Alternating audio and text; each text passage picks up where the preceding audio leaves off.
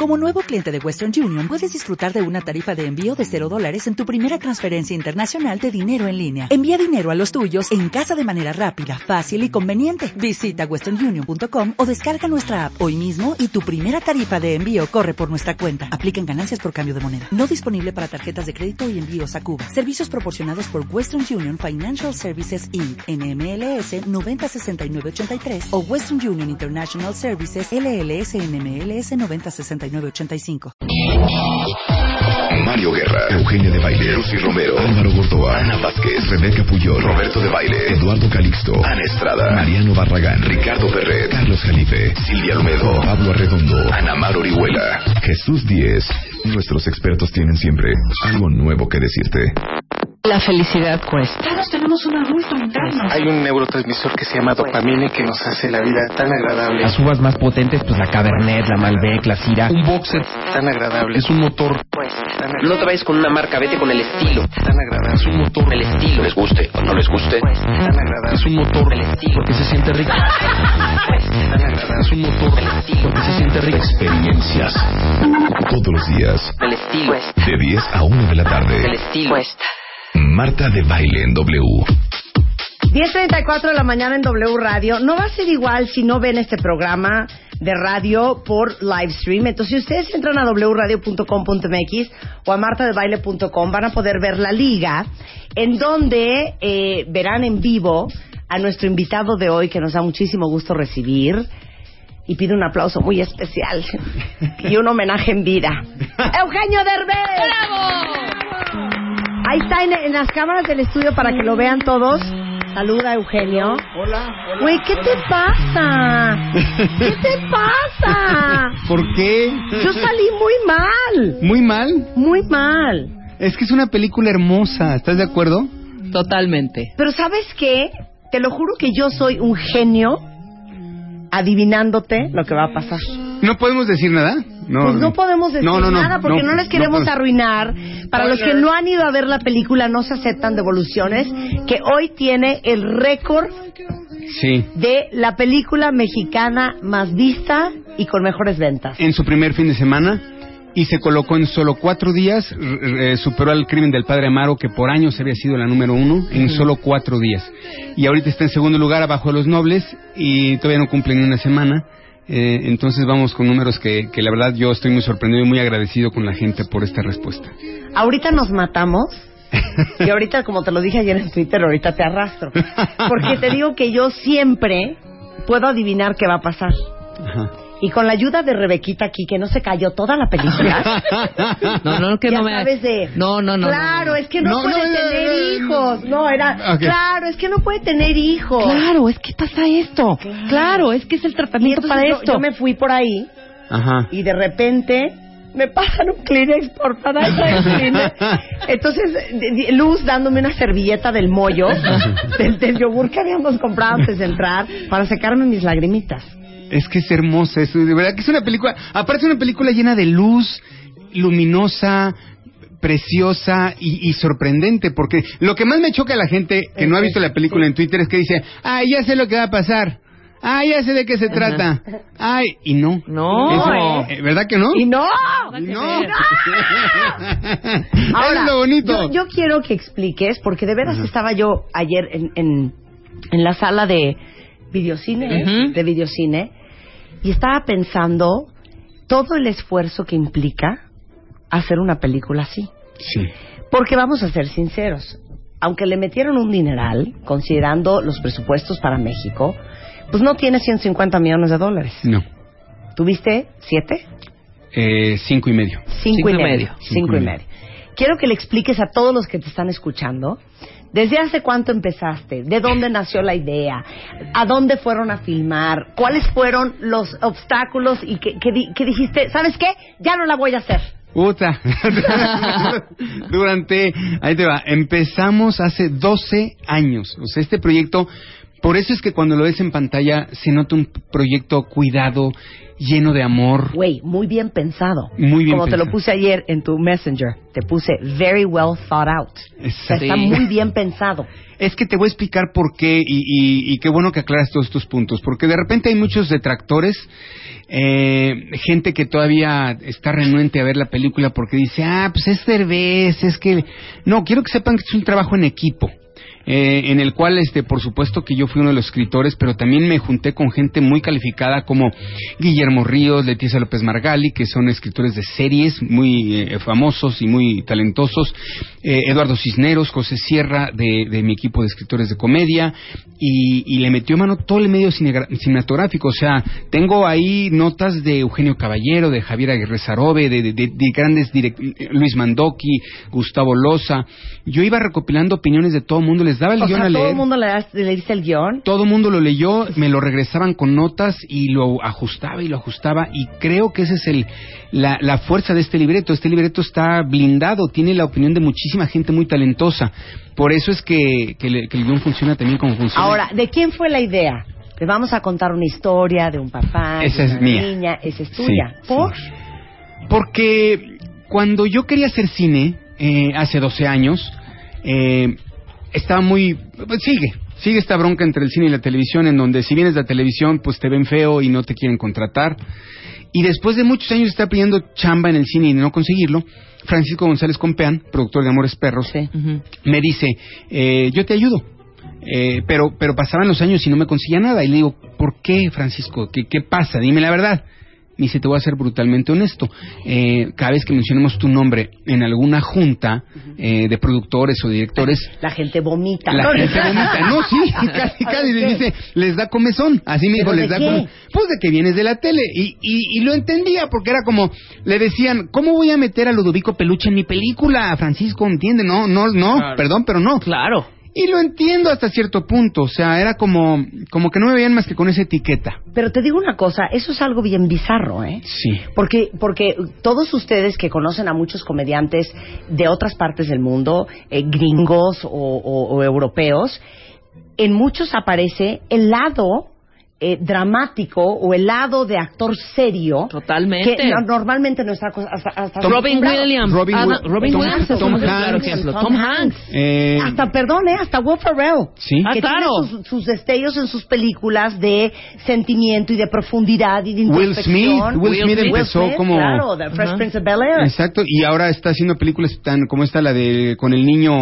Sí, claro, la de, Sí, la el felicidad, no sé qué. Ent- Entonces creo que, pero bueno, no lo vieron aquí en México así. Ajá. Y este, entonces Te ninguneaban más me que ningunea. nada. Y de ahí es que decido contratarme a mí mismo. Dijo, si nadie me va a contratar, puedo tener que hacerme mi propia película. Y gracias, bendito sea el medio cinematográfico que gracias a ese rechazo, este, pude hacer esta película hermosa. Hijo, ¿puedo hacer un paréntesis Ujú. introspectivo? Sí. Ponme unos violines, por favor. Porque aquí hay un aprendizaje de vida. ¿Qué? ¿Cuántos de nosotros y de todos ustedes que están escuchando y que acaban de escuchar a Eugenio lo que acaba de decir, no han tirado la toalla porque alguien más te dice que no es posible, que no es una buena idea, que no es para ti, que tú no sabes, que no es tu fuerte, que hay gente que lo va a hacer mucho mejor que tú? Sí. ¿Y cuántos tiran la toalla Sí. por decir, pues me lo está diciendo gente que se dedica ¿Qué a sabe eso? eso? Exacto. Claro. ¿no? Exactamente. Entonces, si me lo está diciendo gente que se dedica a eso, que sabe más que yo, pues lo más sensato es no hacerlo. Quítame los violines. Ese es un gran aprendizaje, hijo. Un gran aprendizaje. neta. de verdad, de verdad, te estás diciendo con todas las palabras, ti- tienes la boca llena de razón, porque sí, eh, para mí, de verdad, fue un gran aprendizaje de vida. En el momento, por supuesto, dije que injusticia no puede ser, porque a mí...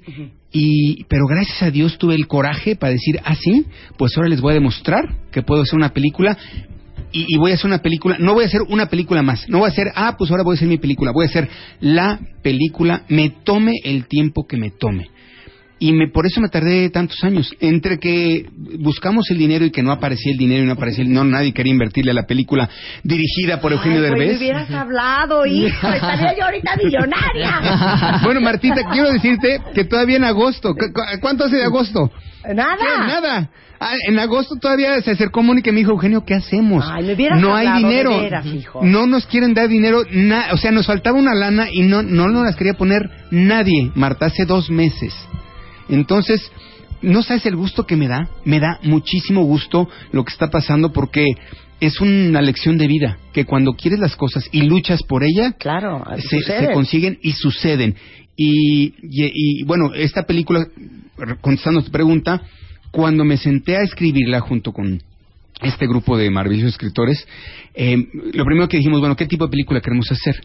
Y yo les dije, yo quiero hacer una película del estilo de La vida es bella, que, tenga comedia, pero que tenga mucho corazón, que tenga una historia detrás. Y entonces empezamos a analizar películas como El Campeón, este, The Kid de Chaplin, este, Cinema Paradiso, eh, Ladrón de Bicicletas, y, y vimos todos los elementos eh, que tienen en común. Y uno de ellos, eh, de entrada, era un niño. Entonces yo dije, quiero hacer una historia con un niño, que tenga un niño. Y de hecho, durante 11 años fue hombre, fue niño. Sí. Eh, lo que pasa es que luego no encontramos el actor niño y, y tuvimos que cambiar, bendito sea Dios, tuvimos que cambiar a la niña.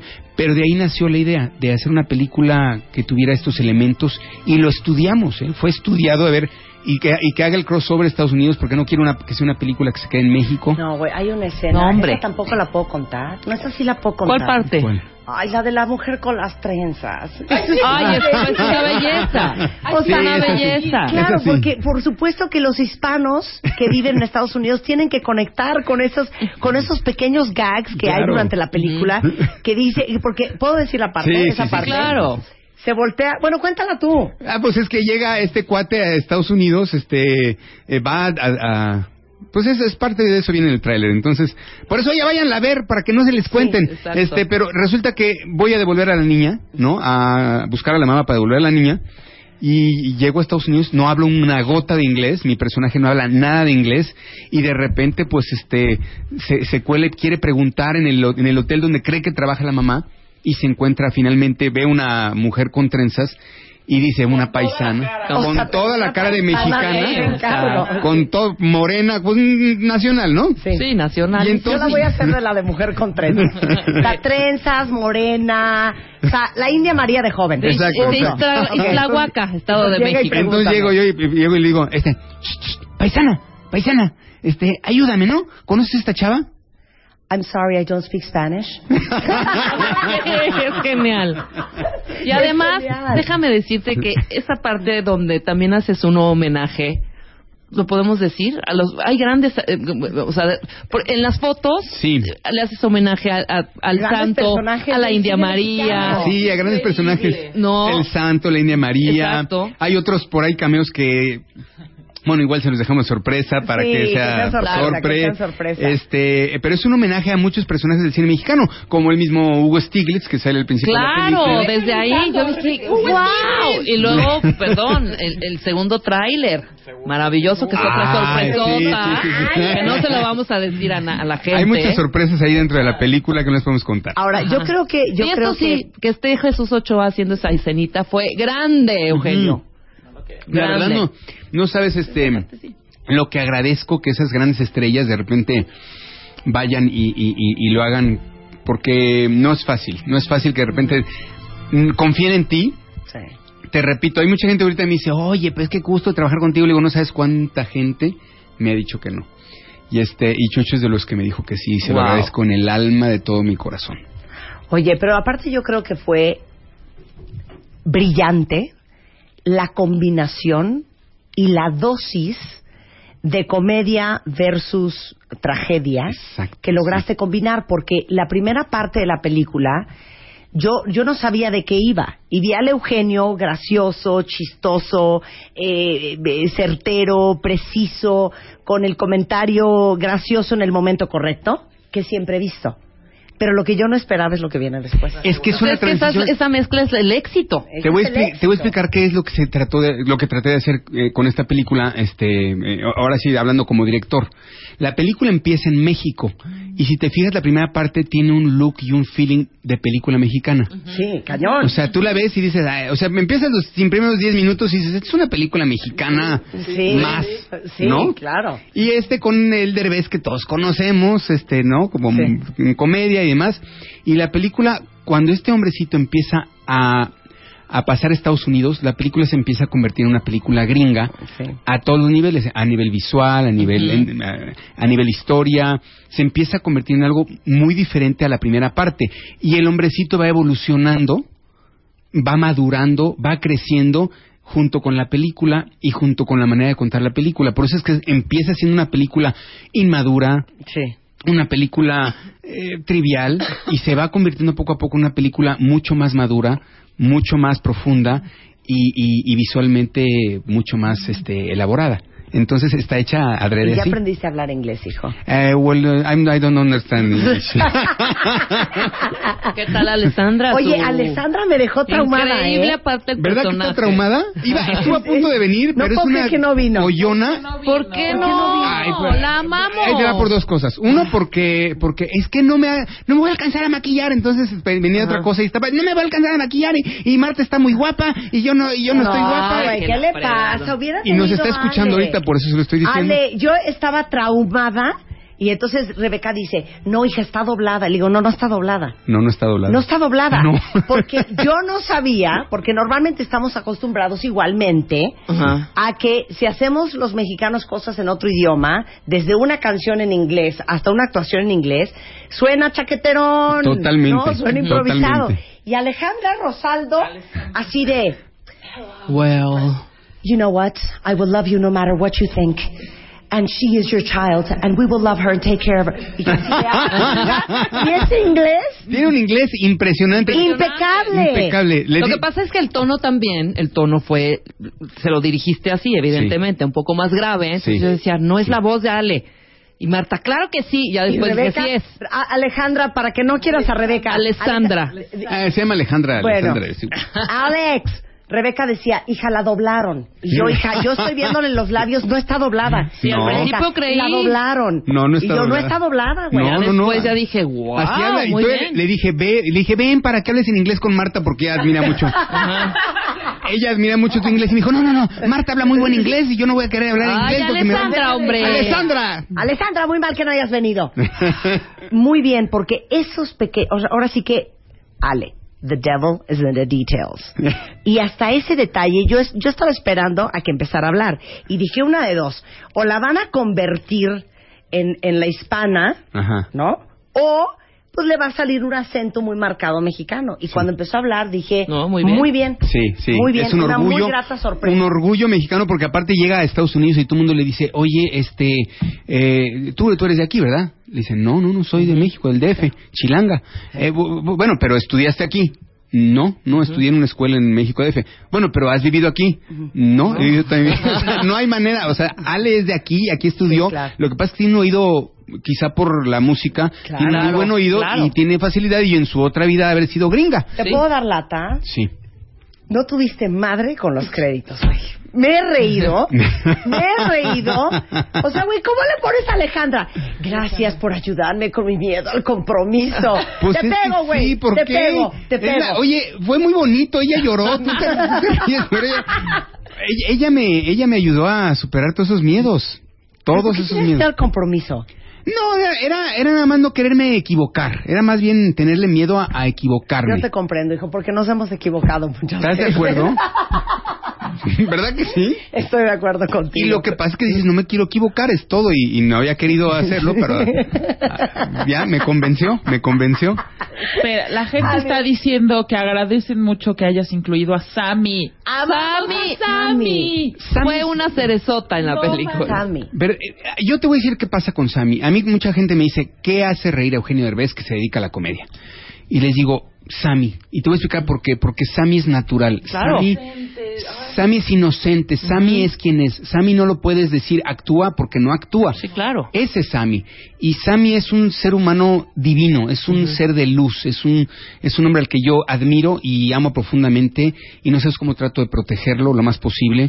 y, y de verdad, para mí, ese es lo que me hace reír. Por eso lo, lo incluí, porque quería Claro. hacer un tipo de... Quería enseñarle al mundo este tipo de humor diferente, quizá para unos bizarro, pero, pero la naturaleza de Sammy es maravillosa. Maravillosa. Y, y, al- y me acuerdo que yo dirigiéndolo, porque lo tengo que dirigir de una forma muy diferente a los Sí, lo demás. que te iba a decir, ¿cómo filmas y cómo diriges a Sammy? Eh, por partes. O sea, primero lo trato de integrar en la escena, ¿no? Y trato de que no hable mucho. Este, y luego voy con sus partes específicamente porque si no él no sabe exactamente a qué hora entrar y a qué hora salir ni, ni, ni nada. Sí. Y luego me enfoco, le pongo la cámara enfrente y le explico de qué se trata la escena. Le digo, mira, aquí vamos a estar platicando de esto y entonces tú aquí, este, no sé, pregúntale por su... Habla de la muerte. Tío, o habla de la muerte, ¿no? Habla de la muerte. Y entonces yo nada más le digo, a ver, Sammy, cuan- hasta que yo corte, tú habla de la muerte. Entonces me pongo enfrente de él y me le quedo viendo y le digo, acción, habla. Y entonces empieza, ¿hablo? ¿Hablo de, de, de qué? ¿De, de, de la, de la muerte? Sí, de, de la muerte. Ah, pues este, pues qué será, pues este, pues que, que esto, y empieza, y empieza a hablar, y empieza a hablar. Y mientras te le quedes viendo y no le quites la mirada, él sigue hablando, y hablando, y hablando, y hablando, y hablando, y todo lo que le viene a la cabeza tiene una agilidad mental muy grande. Yo, a mí me pones a hacer eso y a la, ter- a la quinta te digo, Se te este... acabaron las pues- ideas. Pues, ya no, ya dije, y él no. Él no, es una agilidad mental impresionante. Y entonces continuaba hablando y luego ya en edición ya tomo Sí, lo, lo y le vas dando el ritmo y... y pero es- es- hay una escena final de la que estábamos hablando más o menos, en donde me la jugué. Ahí sí fue un volado que no sabes cómo sufrí, porque dije, donde esto no funcione, va a ser un ladrillo. Donde la gente no se ría con esto, y sobre todo en Estados Unidos, que igual y no lo conocen y no hacen clic con él. Y no sabes, el día que yo fui a Estados Unidos y vi cómo los gringos se reían con esa escena, bueno, me descansó el alma. Porque es muy chistoso ver cómo empieza y primero como que te da tristeza lo que está diciendo, luego te empieza como a incomodar porque se empieza a alargar y luego de la incomodidad pasas a la carcajada. Claro. Entonces es, es, es una evolución muy, muy chistosa de esa escena. ¿eh? Ahora, ¿por qué crees que en Estados Unidos esto fue un trancazo?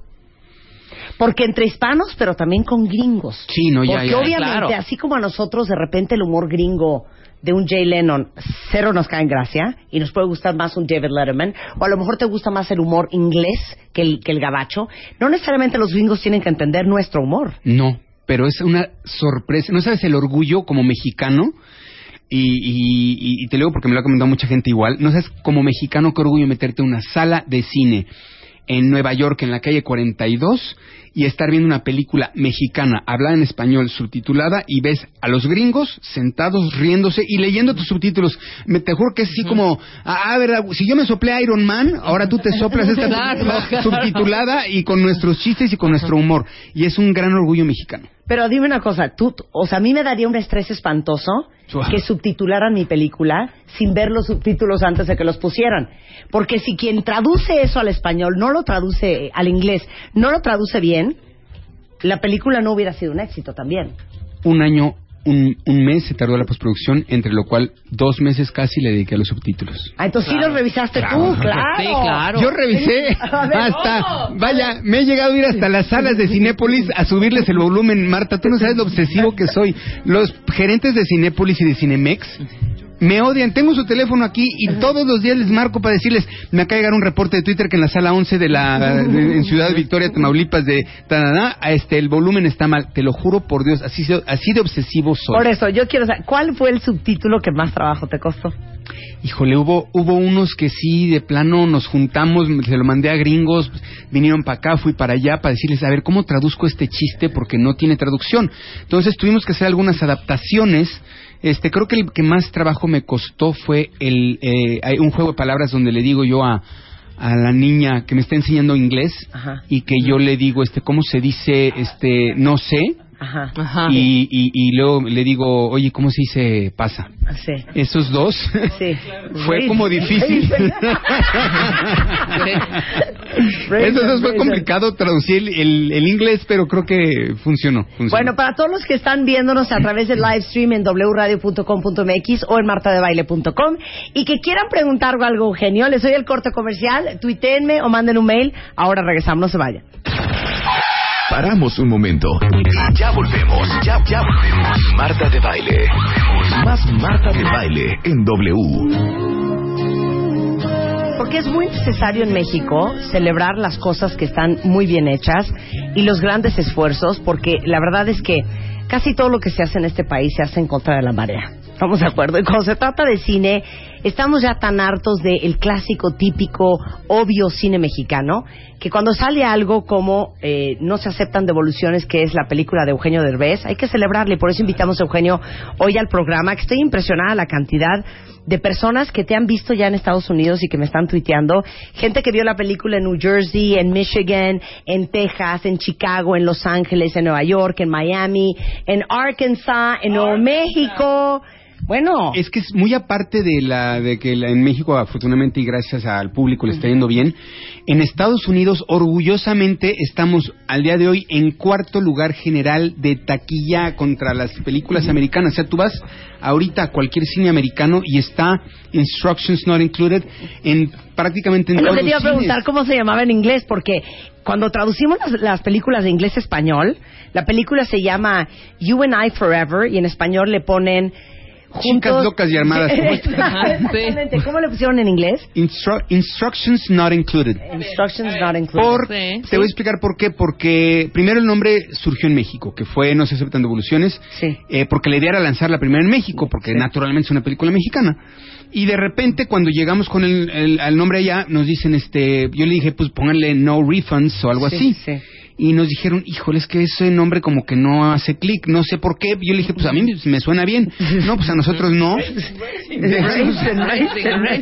ya sabes que hay de esas cosas que no sé. Sí. Eh, Hay cosas que no hacen clic y te dicen, es que aquí no, aquí no se oye bien y punto. Sí. Entonces nos sugirieron varios nombres, este, y, y de- y el que más me gustó de todos fue Instructions Not Included, porque creo que tiene que ver con la película. No es literalmente lo que, lo que quiere decir en español, pero sí tiene que ver con la historia, porque viene, finalmente la vida nunca trae instrucciones, Claro. los bebés nunca traen instrucciones, y eso es lo que habla el, el- Oye, hablando de bebés, déjenme decirles algo. Para los que ya vieron, van a entender perfecto lo que estoy hablando, pero para los que no vieron, se requirieron de niñas de diferentes edades para poder ejecutar esta película. Sí. Híjole, esa bebé yo nunca te lo hubiera prestado. No, no sabes lo que fue las, be- las bebés. Ya, ya que ven la película lo van a entender. Eh, tuvimos que usar gemelas porque si no, no nos hubiera funcionado. La, Abasto. Te, te cubres, te cubres y dices, necesito gemelas. O, o- o si tiene triates la señora, mejor. Pero bueno, encontramos un par de gemelas divinas, divinas, que aparte les hice casting y fue muy chistoso como le haces un casting a una niña de 10 meses, Sí, como claro. le haces casting a una niña de 10 meses. Bueno, pues el casting fue, este, de- de- me pusieron como tres parejas de gemelas y este, y yo las cargaba, ¿no? Y en cuanto la cargaba, me... gracias, gracias, gracias, ¿no? La que sigue, ¿no? Y cargabas otra y más o menos se dejaba, pero en cuanto desaparecía la mamá, "Eh, mamá, mamá", gracias, gracias. Y de repente llegó con estas niñas, la cargo, sonrisa. La manejo, la, la muevo, la viento para arriba, sonrisa. Eh, le pongo enfrente a la mamá y le digo, ven, vámonos. Y me alejo de la mamá así delante de la niña, que la niña ve que la mamá se está yendo. Sonrisa. Me la subo a mi oficina, el- eh, me meto a todos los eh, cubículos con toda la gente, le digo, a ver, cárgala. Se la doy a toda mi oficina, todo el mundo la carga. La niña, sonrisa. Bajé y dije, esta es la niña con la que quiero trabajar. Y dicho y hecho, corte A, eh, tengo una niña que todo el tiempo está sonriendo, que todo el tiempo se deja cargar, que nunca está pidiendo que quiere estar con la mamá. Y si tú ves las escenas, con quien la cargue, la niña está perfecta, tranquila, sonriendo. No, y aparte las, las actitudes que te da la niña. Es lo que aguantó esa niña. Ah, bueno, hay una parte donde estoy caminando en la carretera que la gente sabe, o sea, eh, igual y, en, y a cuadros son unos cuantos minutos, pero fueron 10 o 12 horas de estar con la niña en la carretera caminando eh, bajo el rayo del sol. O sea, obviamente eh, cortaban y corre y mete a la niña a un camper que tenemos ahí cerca con aire acondicionado, pero a los cinco minutos ya Vuelve a sacar vez la niña. vuelve a sacar la niña y otra la vez niña, mete a la niña, la niña. y saca a la niña y, y la niña bajo el rayo del sol en las carreteras de Acapulco y este y, y yo corriendo con ella y luego súbela a, aquí a la moto y luego bájala y luego al tráiler y entonces sí la verdad la mamá es una santa. El último día se me soltó llorando y de repente llegan No, cuéntalo bien. bueno lo Llegó producción. Llegó- estoy yo este, haciendo otra escena y de rep- que está a punto yo de necesitar a la niña cuando llega una de las de producción y me dice Eugenio Houston we have a problem le digo ¿qué pasó? dice la mamá se nos va Se quiere llevar a la niña y dice que ya no, que no más. Y entonces corro yo al camper y la mamá, yo bañada en lágrimas, soy una mala madre, nunca debí haber prestado a mi hija, nunca la debí haber permitido. Yo te lo juro por Dios, dámela medio día más y ya, te lo juro que va a ser un- una película que va a quedar para la historia, te lo juro, perdóname, ¿qué quieres que hagamos? En fin, nos la prestó hasta el final y eh, me la encontré en la premier. Ay, qué Y le maravilla. dije, oye, valió la pena todo lo que Ajá. pasaste. Y me dice, valió la pena y gracias. Y, y vi a las nenas, estaban en la premier, Ajá. les di muchos besos. Eh, se traumaron, ¿no? Tuvimos que pasarle, que pagarles un año de psicólogo. Sí, no, no. No, para No, que cuando ella tenga 18 veas y diga, mamá, ¿cómo permitiste que me zarandearan de esa manera? esa manera. No, están Oye, muy ¿cómo- contentas. ¿cómo, cómo casteaste a, Loreto. a Loreto? Loreto Peralta, que es un- la niña que sale en la película, la Ma- Maggie, no la, bueno, eh, buscamos en Nueva York, Los Ángeles y México durante más de tres meses. Y, y era niño, en un principio era niño, pero no aparecía y no aparecía y no aparecía. De repente, cuando ya se nos acercaba la fecha de filmación, pues dijimos, bueno, vamos a, a checar el, el libreto, vimos que una que otra adaptación podía ser niña, y abrimos la opción de que fuera niño o niña, y tampoco apareció. Faltando una semana para filmar, ya desesperado yo de que íbamos a tener que parar la filmación, por Twitter mandé un mensaje, necesito una niña güerita, ojo azul, seis o siete años, perfecto inglés, eh, eh, perfecto español, sin acento en ninguno de los dos idiomas, buena actriz y carismática. Y, y gracias a Twitter apareció Loreto, la estaban recogiendo de la escuela su mamá, cuando otra señora que era mi follower se acercó y le dijo, oye Eugenio Derbez acaba de tuitear que necesita una niña como tu hija. Y pues le dice la mamá, pues ¿quieres ir a hacer casting? Eh, pues vamos. Pero es una niña que en su vida tomaba actuación, en su vida ha actuado, nunca, no está nada que ver con el medio, nada, nada, nada. Salió de su escuela, llegó a mi oficina y se quedó. ¿Y cómo diriges a una niña de esa edad? Porque hay Es- escenas súper fuertes. Hay escenas muy fuertes. Pues eh, yo lo que hacía es que le, le, le, le encargué hacer una lista con las 10 cosas más fuertes que le habían pasado en su vida. Este, hablé con sus papás, hablé con su familia y me empezaron a pasar datos de cosas que yo sé que le habían tocado en su vida, en- enfermedades o la muerte de o quiénes eran sus mascotas. Entonces usé, mucho hablar de ese tipo de cosas O sea, previo a- con su mente. pues sí. Pero es parte de, o sea, y- o, o tienes que jugar a futuro, ¿no? Como por ejemplo, una de sus grandes amores es su perrito Tiny, ¿no? Y, y, y entonces yo tenía yo todo perfectamente preparado, luces, cámara, todo. Ya no me ahora sí que nada más para decir acción. Me la llevaba a un rincón y traía yo música grabada en, en mi, en mi celular. Entonces ponía una música súper triste y empezaba a hablar con ella de esas cosas que me había platicado la familia. O a futurear, a hablar de qué pasaría, qué va a pasar el día que tu perrito no esté contigo. Cosas que le tocaban mucho el corazón. Y cuando ya tenía yo a- al borde de, me la llevaba yo y decía yo nada más, acción. Y empezaba la escena. Y la niña estaba perfectamente en el mood y, ya- y además es una gran actriz. Claro, Pero claro. sí es, es, es complicado dirigir niños. Muy No, pues, complicado. muy complicado. Oye, dice aquí, por tratarse de Eugenio, pensé que moriría de risa, pero en realidad morí de llanto. Y no se necesitan groserías. O sea, eso es increíble también. Sí, es una película blanca. Es que yo también quería hacer una película mexicana diferente. Una película eh, que, que por- y no estoy criticando a las otras, Claro. lo aclaro. Simplemente creo que faltaba una oferta. Así, porque luego, este, no había, me- la gente me decía, ¿por qué ya no hacen cine familiar como el de Joaquín Pardavé, como el de Mauricio Garcés, eh, cine que pueda servir con la familia, que no haya groserías, desnudos, este, violencia, sangre. Entonces esta película creo que reúne esos elementos y por eso la gente está respondiendo. Claro. Bueno, la película ha vendido a hoy en Estados Unidos 30 millones de dólares. 34 hasta ayer. Y no estamos te la crees, hijo. No, No te la crees. 34 millones de dólares. y está a punto de rebasar al laberinto del fauno y ser la número, la película en español, así de idioma español, incluyendo las de Almodóvar, incluyendo eh, El laberinto del fauno, vendido. que más ha vendido en la historia de Estados Unidos. Estamos a punto de ser el primer lugar, una película orgullosamente mexicana. Por eso, ¿cuál era tu meta? Ok, le vamos a meter 5 millones y medio de dólares. Mira, con que saquemos cuánto ya estamos. Ahí te va. Te voy a decir la junta previa al Ah. estreno. Sí. Los Ángeles, California, oficinas de Panteleón.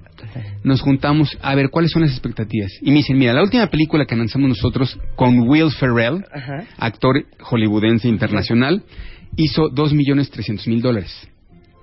Eh, no le fue muy bien, pero si esta película hace esos dos millones trescientos mil dólares, seremos muy felices. Claro, en un escenario espectacular, que es lo que queremos saber si logramos romper ese récord, pues que haga pues 5 o 6 millones de dólares ya sería un sueño. O sea, salir tablas. Sí. Entonces, este, ojalá lo podamos hacer. Ok, ok. Ese era el sueño máximo. A las 48 horas había hecho los 48 mi- los, los, los 6 millones de dólares. A las 48 horas. Wow.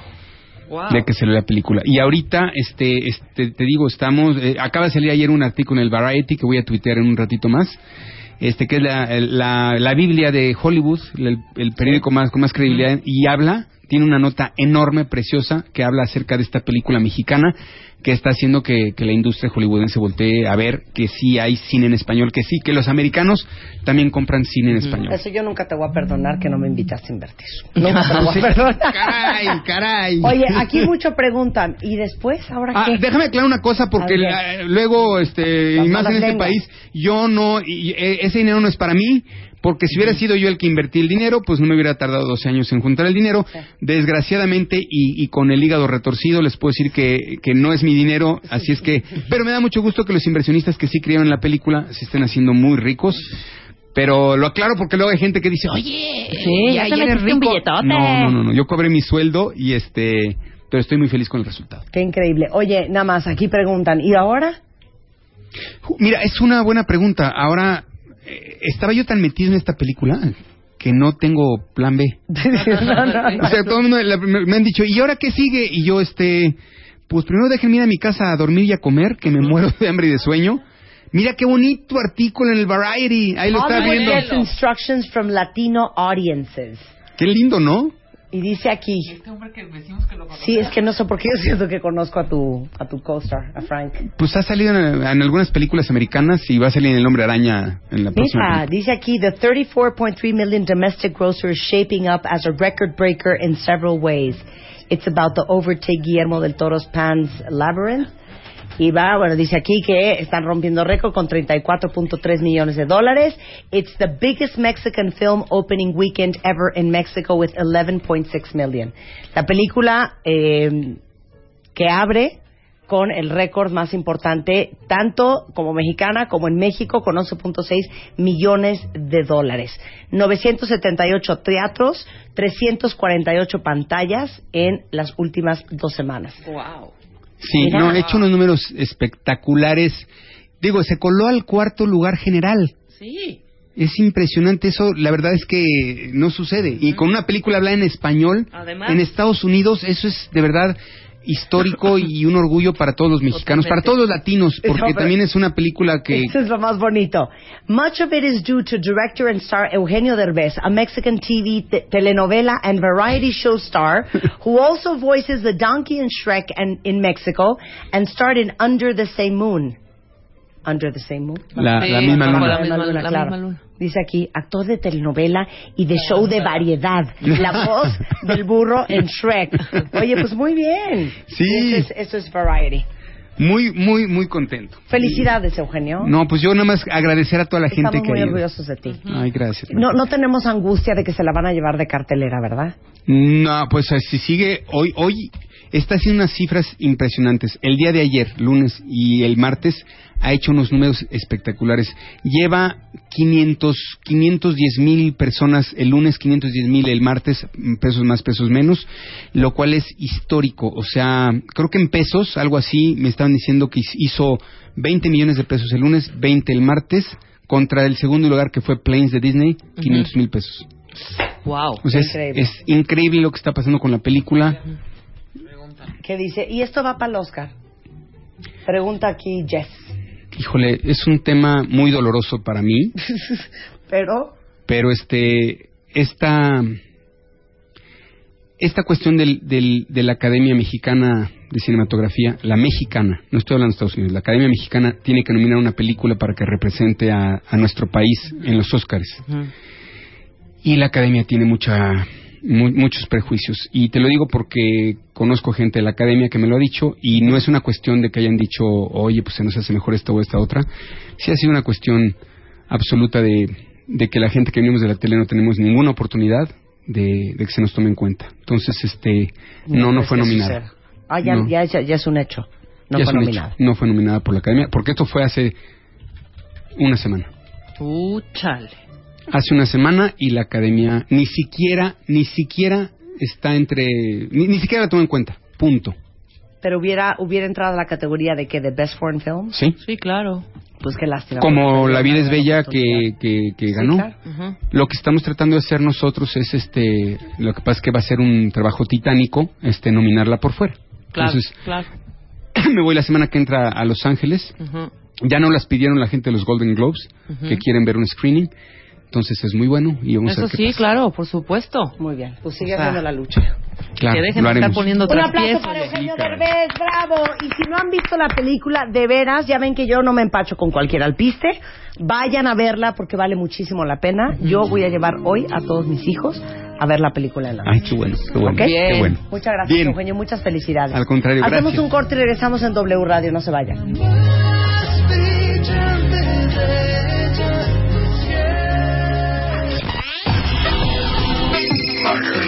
Marca. Marca. Marca. Marca. Marca. Marca. 5166-8900 y 01800-718-1414. Marta de Baile en W.